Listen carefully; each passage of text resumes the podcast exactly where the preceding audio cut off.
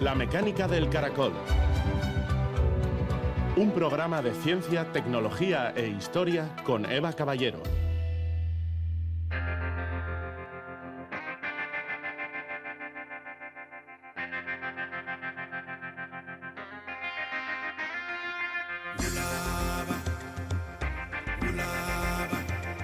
La historia de las ciencias nos demuestra que las teorías son perecederas. Nikola Tesla, inventor.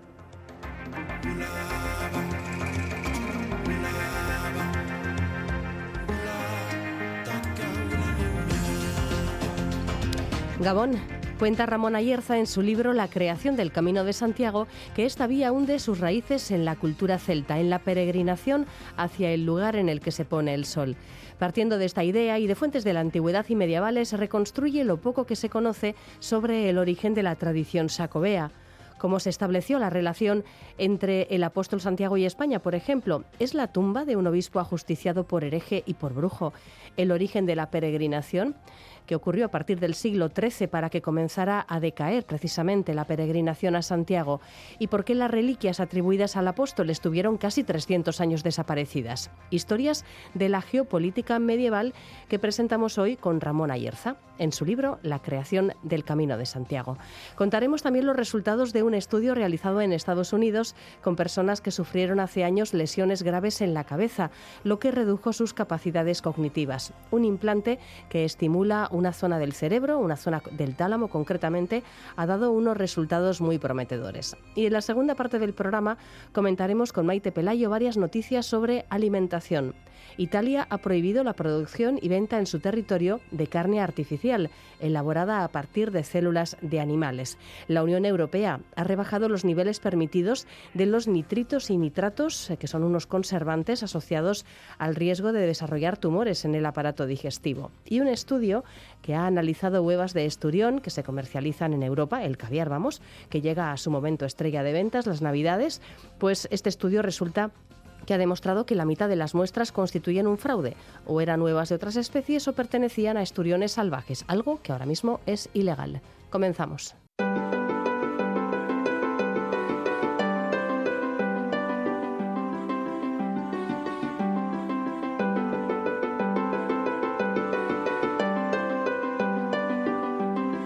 En 1993, tras la declaración del primer año sacobeo, la UNESCO declaró Patrimonio de la Humanidad el camino francés de la ruta hacia Santiago de Compostela. En 2015 se añadirían otras cuatro rutas, el camino costero, el camino primitivo, el camino lebaniego y el camino interior vasco-riojano. En estas tres décadas, la ruta jacobea se ha convertido en todo un fenómeno espiritual, cultural, artístico, turístico, económico, incluso deportivo. Por los caminos transitan caminantes de todo el mundo, creyentes de las más variadas confesiones o personas que simplemente quieren disfrutar de una experiencia que combina historia, tradición, naturaleza y deporte. Para hacernos una idea del éxito del Camino de Santiago, decir que durante el primer semestre de 2023 lo han recorrido, al menos en alguna etapa, más de 200.000 personas. El Camino de Santiago, una tradición medieval basada en la idea de que el apóstol está enterrado en Galicia, está de moda, está muy de moda. Hoy conocemos de la mano de Iswi Cascuncha un libro que analiza fuentes históricas para recomponer con la mayor fidelidad posible el cómo, el cuándo mm, de esta moda y, a iniciativa de quiénes surgió este, este renacimiento del Camino de Santiago. Un trabajo de restauración histórica, curiosamente, que nos viene de la mano de un especialista en restauración arquitectónica. Juan Aguirre, Gabón. Gabón Eva. Sí, lo he dicho bien, alguien que se ha dedicado profesionalmente toda su vida a la restauración arquitectónica, doctor en arquitectura, profesor también de las escuelas de arquitectura de Barcelona y de San Sebastián, persona que bueno se ha dedicado, como digo, a la restauración de edificios de nuestro patrimonio monumental, iglesias, conventos, casas torre, caseríos de valor histórico artístico, que es miembro de Eusko Cascuncha de la Sociedad de Estudios Vascos, además de socio de número de la Real Sociedad Vascongada de Amigos del País y que se llama Ramón Ayerza Elizarain. Gabón Ramón. Buenas noches, Ramón. Buenas noches. Bueno, Ramón, acabas de publicar La creación del Camino de Santiago, un libro en el que efectivamente has buscado dar respuesta a las dudas que te fueron asaltando cuando de manera pues, casi accidental, ahora nos lo vas a contar, te pusiste a indagar sobre el origen histórico de esta, de esta vía. Tú, Ramón, ¿cómo definirías este, este fenómeno que tiene tantas facetas? Hoy en día el Camino de Santiago es muchas cosas. Es una orientación, una aspiración, incluso una ilusión. Yo creo que no hay que ver en él un camino propiamente dicho, una vía, sino una dirección, un sentido de marcha. Es como un río, con afluentes que nacen en distintos lugares de Europa y convergen luego en Compostela. ¿Y desde cuándo podemos hablar de la tradición del Camino de Santiago? Es muy antiguo, mucho más antiguo que la Edad Media. El Camino de Santiago sigue una antigua vía de peregrinación ritual de los celtas hacia el ocaso, hacia el sol que se mete en el mar. El sol está ahí desde siempre. Los celtas solo desde hace 2.500 años.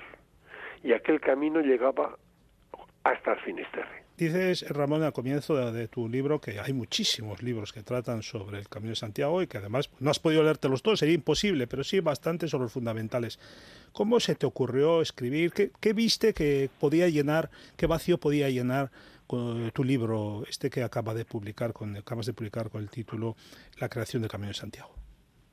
Aquello fue resultado de una ideica de un amigo mío antropólogo, un tal Anchón Areguerre que tuvo la pintoresca idea de ir por los ayuntamientos de Guipúzcoa contándoles cómo pasaba el camino por ellos.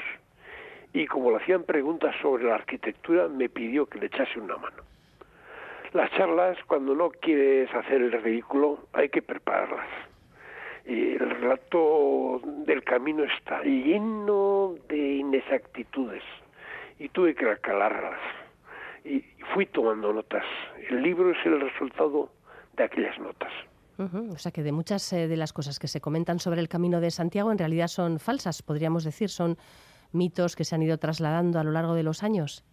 Pues claro, hace muchísimos años eh, compré, no sé, hace 50 años, en Madrid un libro del profesor Puertas Tricas sobre las iglesias visigóticas en España. En el, en el libro aparecía la lista de los eh, templos conocidos visigóticos me llevé la sorpresa de que ninguno de ellos estaba dedicado a Santiago. Es decir, que antes del 711, fecha de la conquista de España por los musulmanes, no había en España ningún templo que se supiese dedicado al culto específico de Santiago. Aquello me puso en guardia. Claro, es que es bastante llamativo, ¿no? Porque no hubiera noticias de cuando el, apóstol supuestamente había estado aquí en el siglo I. Ramón, ¿tú qué crees? ¿Vino realmente a España, Santiago? Yo también creía que habría venido, pero resulta que no hay datos de la vida y milagros del apóstol. Los evangelios, que son una fuente parcial y no contrastada, nos dicen de él que era un pescador en el mar de Galilea, hijo de Zebedeo, emparentado con Jesús de Nazaret. Los hechos de los apóstoles dicen también que fue el primer apóstol que sufrió el martirio. Lo mandó decapitar Herodes Agripa, aquel chavalín que era amiguito de Claudio cuando niños, en la Pascua del año 44. Luego, por otra parte, la tradición apostólica dice que los, los discípulos de Jesús se quedaron en Jerusalén una temporada, como reunidos unos 12 años. Y entonces, claro, salir de Jerusalén, cruzar el Mediterráneo, llegar a Tarragona, cruzar España, llegar a Galicia, predicar con poco éxito, volver todo el desandar todo el camino, llegarse a Zaragoza, descansar, tener la visita de su tía carnal, la Virgen María, que le encarga que le haga un templo, hacerlo, llegar a Tarragona y volver a tiempo eh, de la Pascua del 44 a Jerusalén para que Herodes pueda decapitarlo, las cifras no, las fechas no encajan. Es, yo creo que no, es muy difícil. Entonces, ¿cómo se estableció la relación entre el apóstol Santiago y España? Sí, es curioso. Eh, a partir del reinado de Constantino, el cristianismo domina el imperio romano. Y entonces, cuando dominaron aquello, hubo dos tendencias. La tendencia en la iglesia occidental, centrada en Roma, que tienen esa tradición legalista de Roma, y la tradición de la iglesia oriental, con Bizancio, más literaria, más especulativa. Fueron unos religiosos griegos que se acordaron entonces en aquel momento de fantasía y de invención del, del mandato de Jesús que aparece en el Evangelio, que les dice, id pues y haced discípulos a todas las gentes, bautizándoles en nombre del Padre, el Hijo y el Espíritu Santo. Aquel recuerdo les llevó a pensar en la eventualidad de repartir el mundo que ellos conocían entre los apóstoles. Y a Santiago, en aquel reparto, en aquel sorteo, que luego recibe el número de sortes apostólicas, es decir, sorteo de los apóstoles, le tocó, le tocó la península. Es decir, que Santiago vino a la península como los chortas, los soldaditas de la mili obligatoria, por sorteo. y hasta entonces no había ningún vínculo, hasta ese siglo IV que señalas no había ningún vínculo relacionado con Santiago y con España. Hay muchas... Eh, eh, eh, hay bastantes líneas en el libro muy interesantes en torno a Prisciliano, un obispo español que fue acusado de hereje y fue ajusticiado por brujo. ¿Qué, a ver, ¿cómo encaja Prisciliano en toda esta historia, Ramón? Sí, es, un, ha sido el gran descubrimiento de este estudio. son, las, son las paradojas que tiene la historia. Prisciliano, por supuesto, no conoció a Santiago, no tenía ni noción del asunto de Santiago y, por supuesto, Santiago mucho menos. Este Prisciliano eh, fue, su relación con Santiago fue post-mortem. Eh, se suele decir que la política hace extraños compañeros de cama, también hace rarísimos coincidentes de tumba. Eh, Prisciliano eh, fue un místico que anduvo por España con una, fue un personaje lleno de, de ideas muy originales. Por ejemplo, se le ocurrió que sus discípulos, sus creyentes, sus, eh, estudiasen las sagradas escrituras directamente, inspirándose, eh, fiándose en la inspiración divina. También propuso en aquella época, ¿eh? en aquella época, que las mujeres se, se ordenasen sacerdotes. Claro, con aquellas, con aquellas iniciativas, aquellas hazañas, se buscó la enemiga de los obispos que eran compañeros suyos y que decidió encargárselo directamente. Entonces, este, lo consiguieron, hubo una serie de aventuras eh, que recorren media Europa y al final este cristiano es condenado a muerto en Treveris, en Alemania, por un emperador romano. Y lo matan, lo decapitan, como fue decapitado en su día Santiago. Prisciliano tenía muchos partidarios en España. Y cuando fue muerto, cuando fue decapitado en Treveris, hubo una comisión de sus fieles que se personaron allí en Treveris y reclamaron los restos. Y aquí viene la parte interesante de esta historia. Cogieron aquellos restos eh, de él y de los, sus seis compañeros que decapitaron juntamente con Prisciliano y los trasladaron en pía procesión a través de toda Francia hasta Iria Flavia, de donde era Prisciliano, y allí le dieron solemne sepultura en una urna de mármol blanco en un cementerio romano. Eh, aquella tumba sería luego objeto de culto por sus seguidores que acudían allí en, peregrinación. Aquello no gustó para nada a los obispos galaicos, gallegos. Eh, y todo lo que sabemos hoy de los presbiterianistas viene, lo sabemos a través de las actas episcopales que los condenan, que los ordenan perseguirlos. Y entonces, ese, pero a pesar de todo, los cristianistas mantuvieron contra viento y marea aquel culto desde el, desde desde el siglo IV hasta finales del octavo. ¿Y qué pasó entonces? que aquellos mismos obispos decidieron en aquellas fechas que habían hallado precisamente allí la tumba de Santiago. A partir de aquel momento desapareció como por arte de magia el culto priscilianista. Vamos, que Prisciliano desaparece de esta historia y, aparece como protagonista del relato el, apóstol Santiago. Efectivamente. Y Ramón, ¿y qué pruebas hay eh, para esta, esta tesis? Solo circunstanciales desde el sitio, desde el año de la conquista de la península por los musulmanes, los musulmanes fueron unos conquistadores prudentes que toleraron en sus dominios el cristianismo. Y la iglesia hispana mantuvo su actividad bajo, bajo dominio musulmán y encabezada pastoralmente por el arzobispo de Toledo, que era un funcionario sometido políticamente al emirato. El poderío militar del Emirato desaconsejaba cualquier aventura emancipadora. Los, musulmanes tenían a los, a los cristianos hispanos bien cogidos.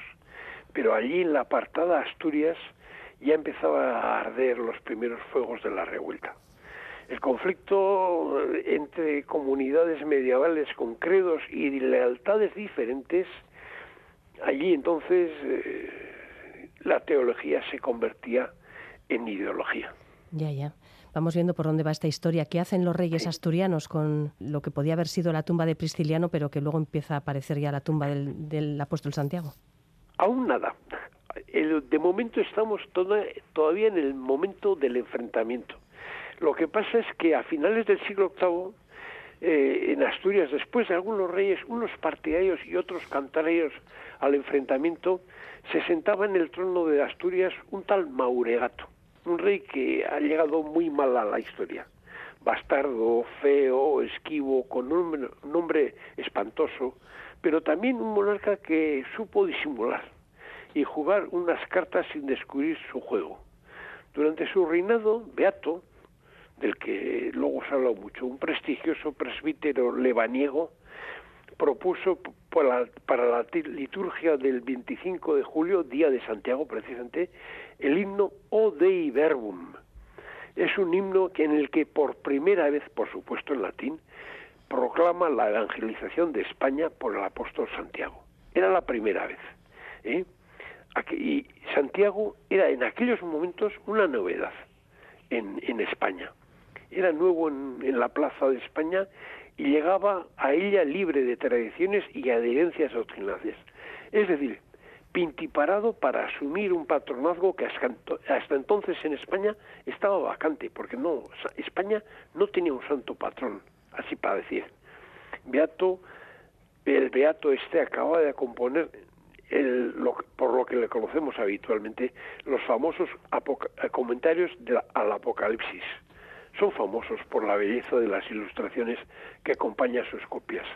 En aquellos momentos oficiaba en la corte asturiana mm, medio de místico, medio de visionario y medio de gente más o menos secreto de la reducida camarilla partidaria de la guerra sin cuartel contra el infiel. Es decir, lo que luego se, se va a llamar la reconquista. Y él asumió allí entonces las labores de agente propagandista y qué necesidad tenían estos cristianos rebeldes de un santo para uso único y exclusivo de, su causa.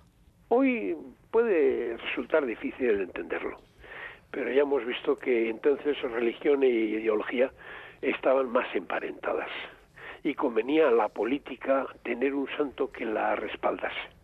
La reconquista era una política nueva y le convenía estrenar un santo nuevo. Eh, en el trono sucedió a Mauregato, su sobrino Alfonso II, el batallador, cuyo mote lo dice todo. Fue un decidido promotor de la reconquista, se pasó toda la vida peleando contra los musulmanes, eh, pero un guerrero tan combativo como él estaba pillado, porque estaba sometido como miembro confeso de la Iglesia hispana al arzobispo de Toledo, que no le iba a dejar moverse mucho por aquel camino. ¿eh? porque dependía este arzobispo de Toledo del Emirato de Córdoba. Es decir, que si Alfonso quería tirar para adelante con la reconquista, tenía que sacudirse a aquel arzobispo. Ya, bueno, ¿y cómo tiró para adelante? Muy fácil. Primero intentó rearmarse eh, eclesialmente.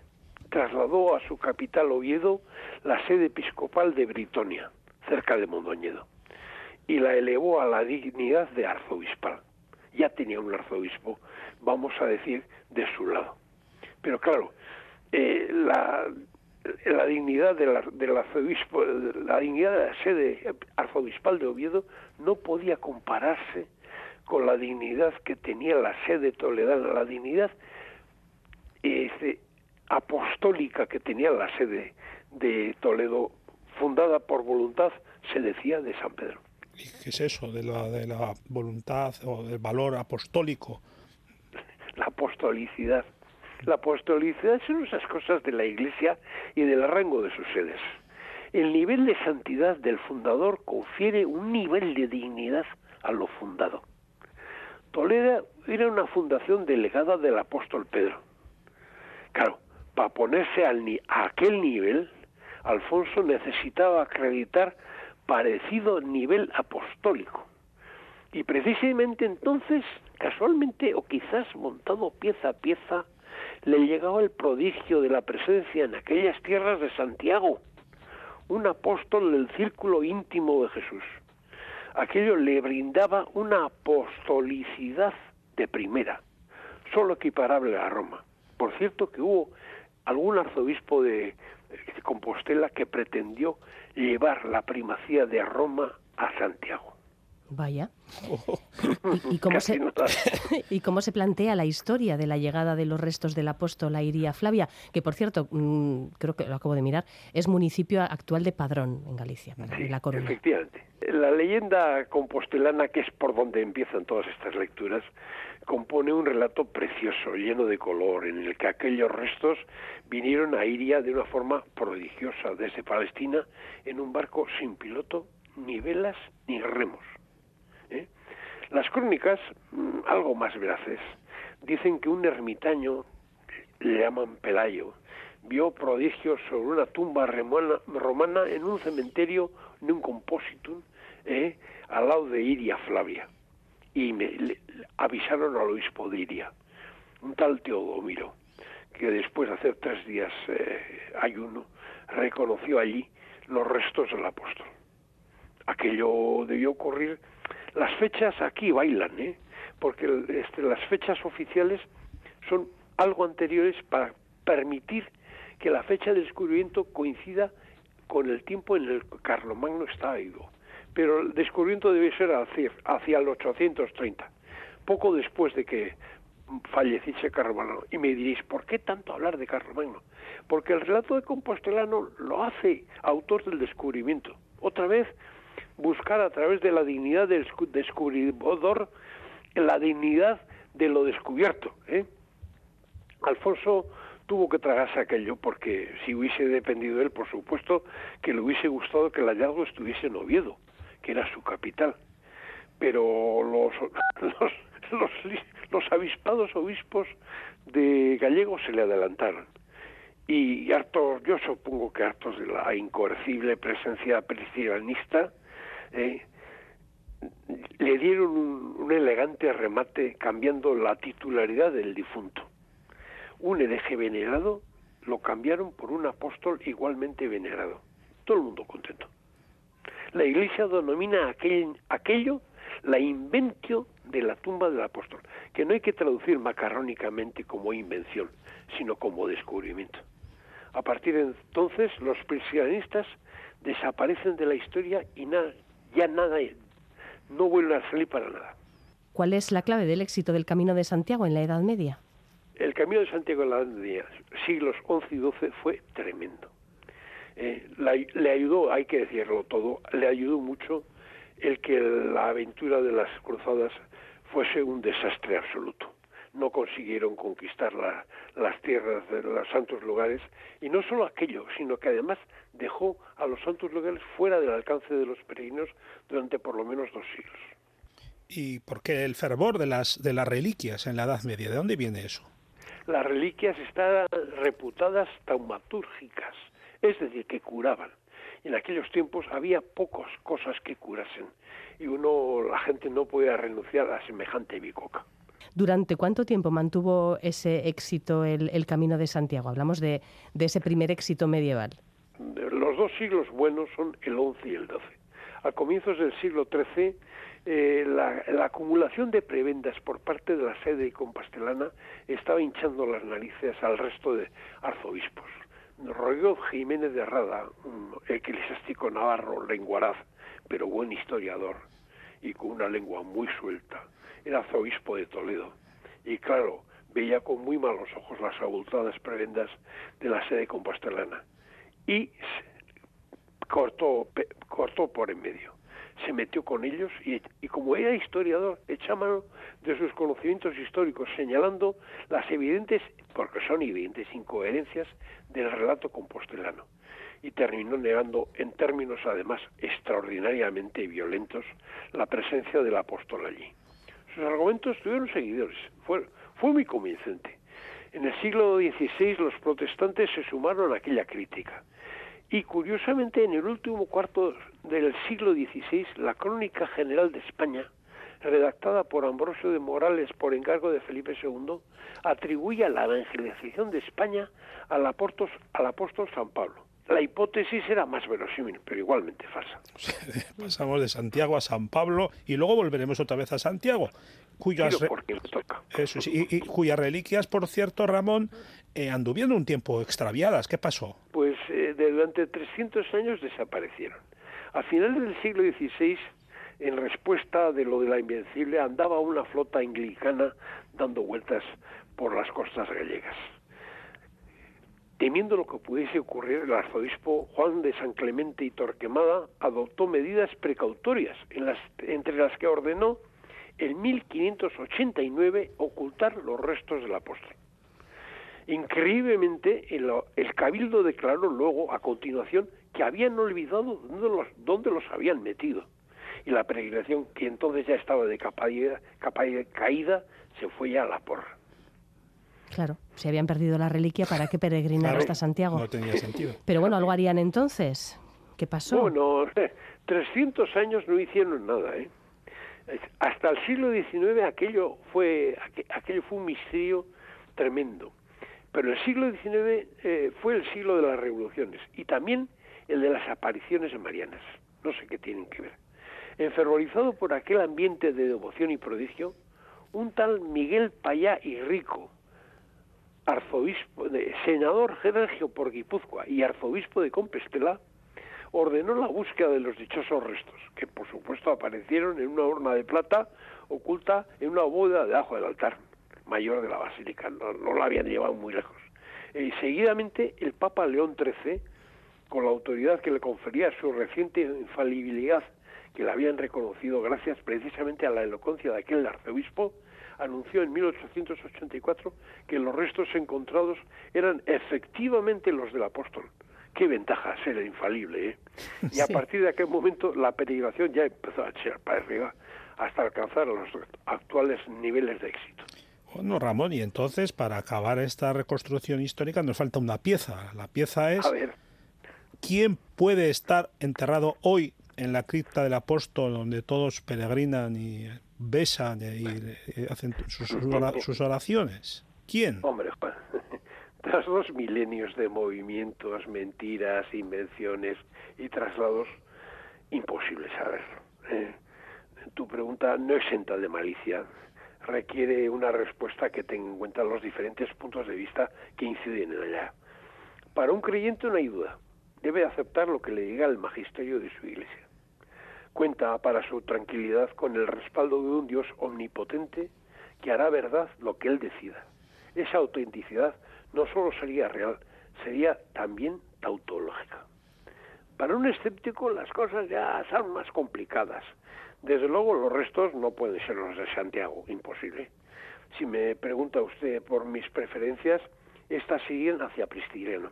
Al fin y al cabo, fue un cristiano ortodoxo, gallego, mártir, decapitado por su fe y además un personaje muchísimo más interesante, sobre todo para nosotros, que la oscura y desvaída figura del apóstol.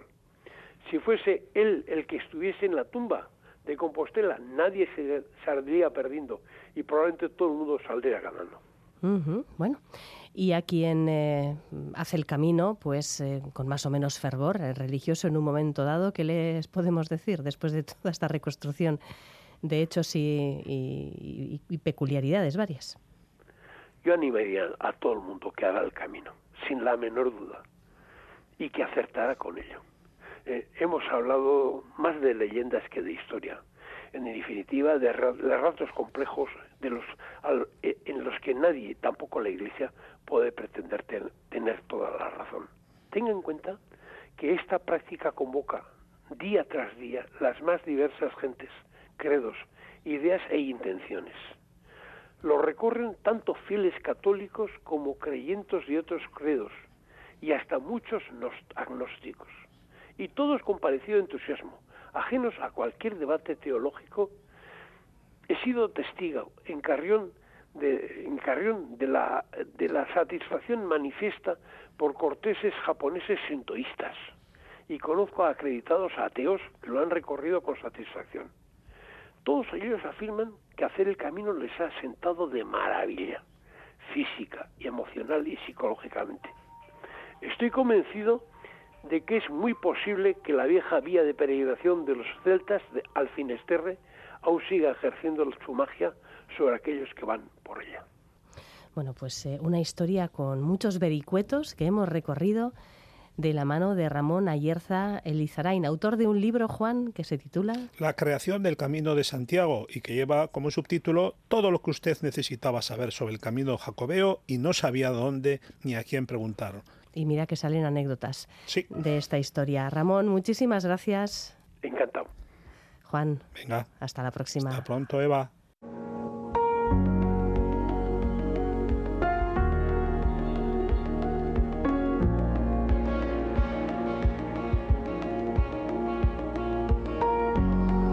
Un equipo de la Universidad de Stanford en Estados Unidos ha probado en pacientes que habían sufrido una lesión cerebral un implante que mediante estimulación cerebral profunda permite recuperar las capacidades cognitivas perdidas.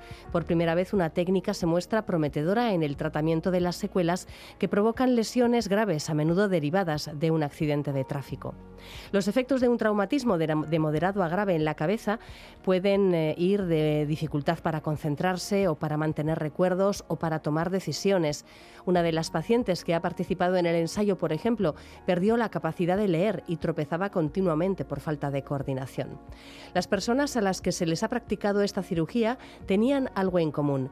Habían estado en coma y al despertar habían recuperado buena parte de su función cognitiva, lo que sugería que los sistemas cerebrales que sustentan la atención y la concentración estaban relativamente preservados. Usando una analogía muy comprensible, es como si un sistema eléctrico está pero las luces se atenúan por falta de energía. El implante diseñado por este equipo se centra en un área del tálamo, la principal red de información entre la corteza cerebral y la periferia. Los cinco participantes en el ensayo, de entre 22 y 60 años, habían sufrido lesiones entre 3 y 18 años antes.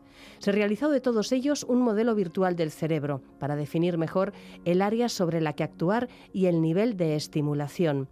90 días después del implante, que permite estimular la zona elegida, el núcleo lateral central del tálamo, los participantes habían mejorado su velocidad de procesamiento mental un 32% de media.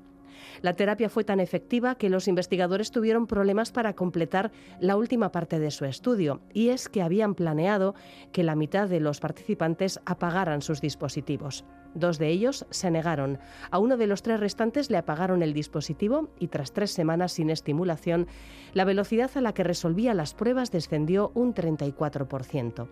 Este ensayo clínico es el primero que se dirige a esta región del cerebro en pacientes con lesión traumática en el cerebro de moderada a grave y ofrece esperanza para muchos que se han estancado en su recuperación. Los autores del trabajo señalan, sin embargo, que se necesitan más estudios con más personas, con más ensayos clínicos, para validar la eficacia de este tratamiento.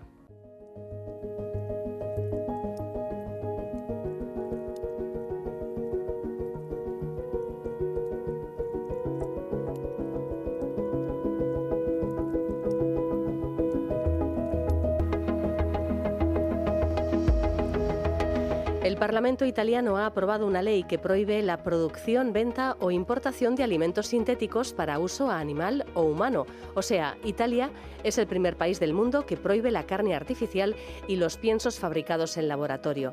También se prohíbe definir, por cierto, como hamburguesa, chuleta o filete, un producto vegetal. Este tema es el primero que abordamos hoy con Maite Pelayo, especialista en seguridad alimentaria, microbióloga. ¿Qué tal? Buenas noches, Maite. Hola, buenas noches, Eva. La carne artificial es un tema del que hemos hablado a menudo en este programa se crea a partir de células que se extraen de músculos de animales que no son sacrificados. Luego esas células se cultivan in vitro, proliferan, forman fibras y tejidos y todo ello en bioreactores a gran escala que funcionan a efectos como factorías de esta carne cultivada. Anunciamos hace unos meses que Singapur era el primer lugar del mundo en el que se aprobaba, ¿verdad? En, formato nuggets de pollo, si no recuerdo mal. Así es, y además carísimos, porque claro, todos estos procesos tienen, tienen un precio elevado.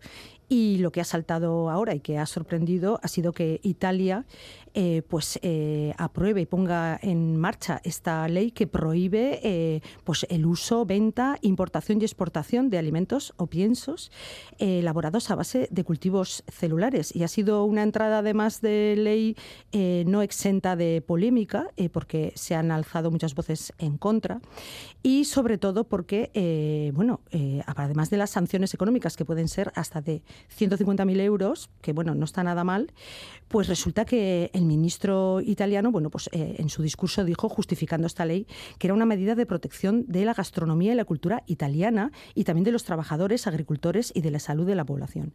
Y lo curioso es que esta ley ha salido antes de que ningún país de la Unión Europea, ni siquiera la Unión Europea, apruebe el uso de este tipo de carne sintética elaborada en el laboratorio. ¿no? Ha sido como una avanzadilla de la cual este gobierno se ha mostrado muy orgulloso de ser los primeros, pero que realmente no hacían ninguna falta porque no existía ya ese, ese, permiso, esa legalización ¿no? de, uso y utilización en la Unión Europea. Sí. Sorprende. Singapur, de hecho, ya decíamos que fue el primer lugar del mundo. El segundo ha sido Estados Unidos en junio. Eh, productos asimilables a pollo son los que, los que se están comercializando y, efectivamente em, la Unión Europea todavía no ha abierto este camino. Eh, ¿Qué alicientes se plantean a la hora de, defender la fabricación de carne en laboratorio?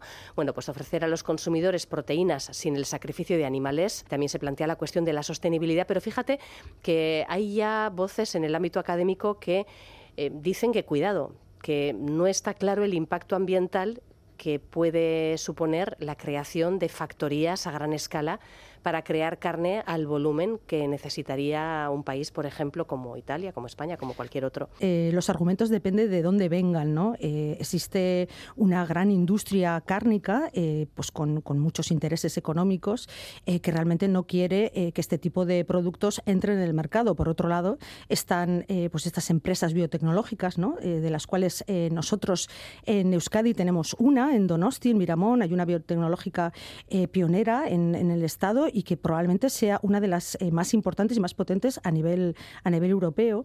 Eh, y se calcula que para dentro de unos 10 años el 12% de todas las proteínas que consumamos tengan ese origen eh, sintético, vamos a decir. Y es que el mundo busca nuevas fuentes de proteínas, insectos, entre ellas, y este tipo de productos porque no existen recursos para, para producir tal cantidad de proteínas necesarias para, para toda la cantidad de consumidores que somos. Eh, realmente eh, sí eh, utiliza menos recursos naturales. ¿no? Se calcula, y eso está bastante constatado, la Universidad de Oxford ha hecho una publicación en la que lo, demuestra, ¿no? que se, mm, gasta alrededor de 45% menos de energía y alrededor del 90% menos de agua y se emite también un 90% menos de, gases invernadero. Y luego hay que tener en cuenta otra cosa. Nosotros hablamos de seguridad alimentaria y es que es una carne mucho más segura. no hay zoonosis, esas enfermedades que pasan de animales a personas porque eh, realmente no es un animal el que estamos consumiendo, es un tejido y por lo tanto es mucho más fácil de controlar a nivel, a nivel sanitario. Eh, no es una alternativa vegetariana ni vegana, eso hay que tenerlo en cuenta porque realmente eh, hoy por hoy están interviniendo eh, animales, son células animales, no hay muerte, para muchas personas sí puede suponer un paso adelante, pero realmente no es una alternativa vegana. Mm, el tiempo lo dirá, va a haber mucho choque de intereses, el gobierno italiano ha sido el primero y realmente bueno, pues veremos cómo este, este producto de de carne sintética, eh, más antes eh, que tarde, más pronto que tarde, eh, va, a introducirse en el mercado. En Italia el gobierno pues, ha recibido críticas desde el ámbito científico porque han esgrimido, lo decías hace un momento, ¿verdad?, esa cuestión de la salud, que esta ley contra la carne cultivada protege la salud de los italianos. en realidad no hay ningún estudio que diga que, esto es perjudicial. No, realmente no. es carne muy controlada, eh, son productos eh, sanitariamente muy viables y, bueno, y todos los estudios eh, hasta el día de hoy pues son favorables, desde, sobre todo desde el punto de vista sanitario. Otra cosa sea, es la cuestión más ética o, más pues de, mm, esos consumos tradicionales, ¿no? Pero bueno, mm, está claro que en alimentación en las próximas décadas veremos muchos cambios, muchos en este sentido y que nos vamos a tener que olvidar un poco o va a ser eh, pues un gran lujo ¿no? el, consumir alimentos tal y como los eh, entendemos hoy en día. Bueno, esperemos que no llegue a tanto. Esperemos que sea una alternativa más. esperemos. Bueno, otra decisión, en este caso de la Unión Europea, nos ha parecido interesante también, tiene que ver con la reducción de nitritos y nitratos usados como conservantes en alimentos. Según el reglamento aprobado, estos nitritos y nitratos pueden propiciar la formación de nitrosaminas, algunas de las cuales son carcinógenas. No se prohíbe su uso como conservante, sino que se plantea bajar el umbral, el umbral de, de presencia permitida. ¿no? Eso es. Eh, es un producto, es un aditivo, tanto los nitratos como nitritos, eh, que está siempre bajo observación de la Unión Europea. Desde hace tiempo ya se constató su relación con ciertos eh, tipos de cáncer, sobre todo del aparato digestivo, y se determinó ese umbral de, seguridad pues, bajo el cual pues, era bastante seguro consumir estos, estos aditivos. Sin embargo, la Comisión Europea una y otra vez lo revisa. la última vez fue en 2017, ahora lo ha vuelto a revisar, viendo que realmente eh, pues en algunos casos se podía estar superando ese umbral de seguridad, pues debido sobre todo a que hay una gran presencia de estos eh, aditivos, sobre todo en productos cárnicos, eh, y además teniendo en cuenta qué tipo de dieta llevamos los, europeos. ¿no? ten en cuenta que estos, estos productos, estos nitratos, están presentes ya en la naturaleza, sobre todo en, en algunas verduras como espinacas y acelgas, y de ahí que existan recomendaciones para evitar su utilización en niños, sobre todo en niños pequeños menores de un año. Se recomiendan utilizar purés de estas verduras. Eh, bueno, si alguna persona tiene dudas, puede consultarlo con su pediatra o mirarlo en la página de, AESAN. Eh, y, realmente es porque están en estas verduras, pero además se utilizan muchísimo en la industria cárnica porque tienen un doble efecto. Por un lado, estético, que es verdad que ayudan a que sea más apetitoso ese producto, más rojizo, pero por otro lado tiene un gran peso sanitario y es eh, que se utilizan como inhibidores contra el Clostridium botulinum, el el, causante del botulismo, ¿no? una enfermedad muy grave eh, de transmisión alimentaria. Eh, siempre se ha visto justificada por esa razón, eh, pero realmente bueno, pues nuevos estudios han visto que sin poner en compromiso esa seguridad alimentaria, ese desarrollo de, este microorganismo, bueno, se pueden rebajar. Es algo que, por ejemplo, desde la OCU se estaba pidiendo desde hace mucho tiempo y bueno, y por fin parece que la Unión Europea pues, ha hecho, ha oído ¿no? esas, esas demandas, tanto también de la comunidad científica, bueno, ya ha rebajado sobre todo en productos cárnicos. Em, ¿Qué podemos hacer nosotros? Bueno, pues principalmente eh, llevar una dieta más equilibrada, no introducir tantos productos, sobre todo que estén ya elaborados, no precocinados, cárnicos, eh, llevar una dieta, como te digo, pues más ricas en frutas y verduras. Y luego, por supuesto, pues pedir a los fabricantes pues que sigan trabajando para eh, ya hay productos que se fabrican, se producen sin este aditivo, sin nitratos ni nitritos, son mucho más costosos para el fabricante porque necesitan eh, más revisión y más eh, control eh, sanitario, pero bueno, pueden hacerse y desde luego a las autoridades pues que sigan haciendo esos controles y sigan pidiendo a estos productos que estén dentro de los márgenes de seguridad. Em, he leído en el reglamento que con carácter excepcional se establecen contenidos residuales máximos de nitritos y nitratos para productos cárnicos curados por métodos tradicionales. Estamos aquí hablando de, por ejemplo, de embutidos, ¿no? Sí, y de jamones. Se añaden pues precisamente pues para evitar problemas de, mm. este, de este tipo. Hay jamones que no ya no están utilizando ni, no están utilizando estos aditivos, nitratos, pero como te digo, bueno, pues eso al final encarece el producto, encarece todo el producto, toda la elaboración. El, consumidor pues también debe valorar ¿no? ese esfuerzo que está haciendo la marca. Es verdad que cada vez eh, bueno, se está intentando minimizar ese uso en la industria agroalimentaria, porque es verdad que bueno, que es, ya prácticamente no hay ninguna duda eh, en la relación relación que existe entre su consumo por encima de estos umbrales de seguridad y el desarrollo de algunos tipos de cáncer. Bueno, en estas charlas con Maite Pelayo sobre alimentos, eh, a menudo hablamos de fraudes, de fraudes que se cometen con alimentos que se venden o que se comercializan bajo una definición que realmente no cumplen, o que están adulterados, o que directamente bueno, pues son una falsificación mala. Hoy queremos hablar del gran timo del caviar.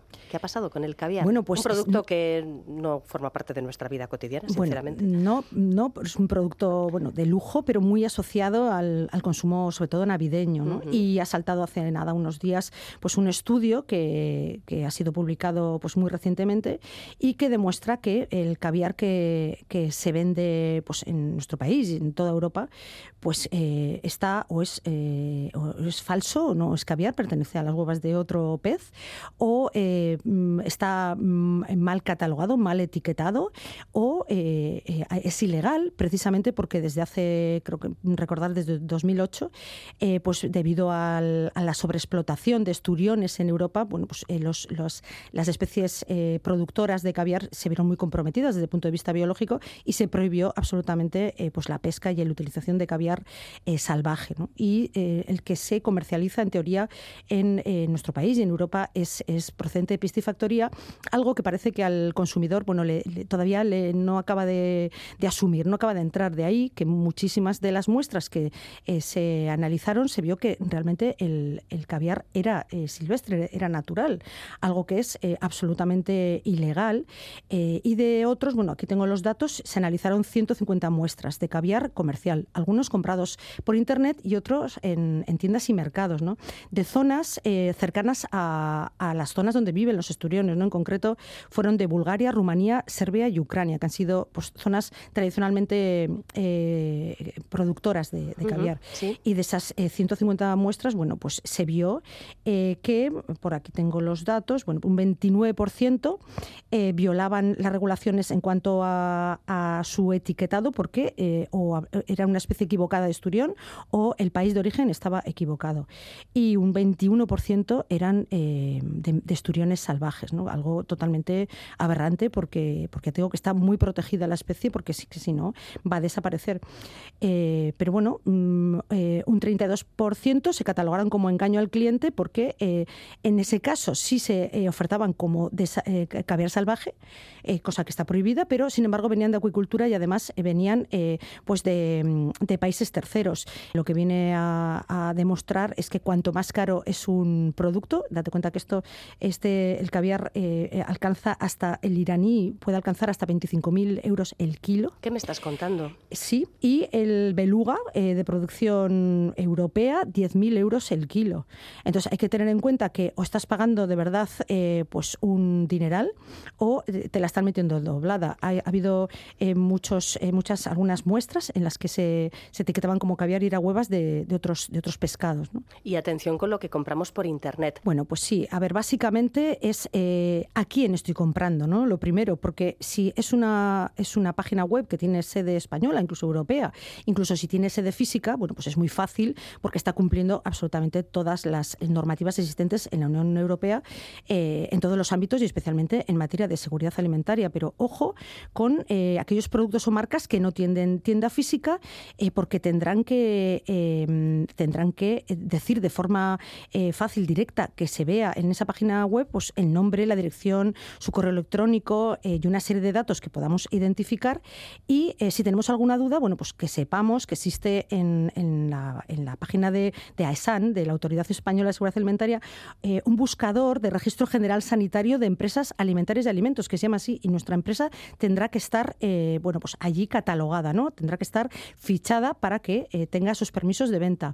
Ojo cuando la, la empresa es de fuera de la Unión Europea. Ahí todo se complica porque realmente ese producto no tiene por qué estar cumpliendo la reglamentación europea en cuanto a materia de seguridad alimentaria y nos la pueden estar metiendo eh, doblada, eh, especialmente si es un producto muy barato, es un producto, eh, un complemento alimentario que está prometiéndonos pues, grandes mejoras en nuestra vida. ojo con eso y además hay que tener en cuenta que la plataforma que la está vendiendo no tiene ninguna responsabilidad y que cuando llega ese paquete a casa ha venido como por un canal interno y no ha tenido tenido ningún tipo de control. ¿no? Es nuestra responsabilidad saber a quién estamos comprando y luego, por supuesto, qué estamos comprando. ¿no? Eh, deberá aparecer esa información de ese alimento envasada con la denominación de alimento, lista de ingredientes. Si su destino es España, deberá estar en, español para que podamos entenderlo. Y aunque no tenga eh, esa fecha de caducidad o de consumo preferente en el momento, a la hora de recibirlo, que es el tercer punto en el que tendremos que estar muy atentos, el pedido, bueno, pues tendremos que ver que el embalaje esté en buenas condiciones, que el etiquetado eh, responda a lo que hemos eh, comprado y que en ese caso, si es un alimento, sí tendrá que aparecer esa fecha de caducidad o de consumo preferente. Eh, si es algo, un producto refrigerado, evidentemente nos tendrá que llegar a una temperatura adecuada, cosa que casi nunca ocurre. Y si notamos o detectamos alguna anomalía, pues deberemos ponerlo en conocimiento o bien de las autoridades de, arbitraje de consumo o en su caso de las autoridades sanitarias. ¿no? Bueno, Maite, pues gracias como siempre por estos consejos. Un saludo, hasta pronto. Bueno, muchas gracias, Eva.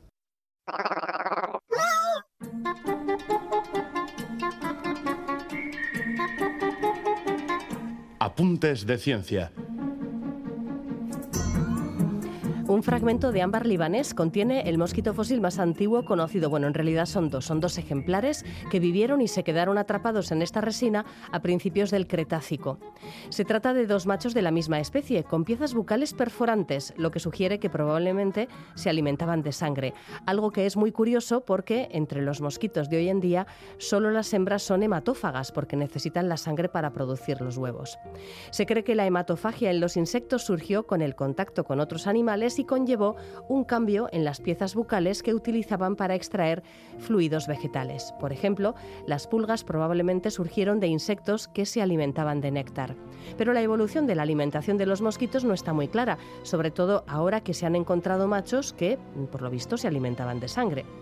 El ámbar libanés es hasta la fecha el ámbar más antiguo con inclusiones biológicas y es un material muy importante ya que su formación es contemporánea con la aparición y el comienzo de la expansión de las plantas con flores, con todo lo que conlleva de coevolución entre insectos polinizadores y estas plantas. A principios del Cretácico, por cierto, en la época de estos dos mosquitos, hace unos 145 millones de años, los dinosaurios dominaban el paisaje, lo que quedaba del supercontinente Pangea.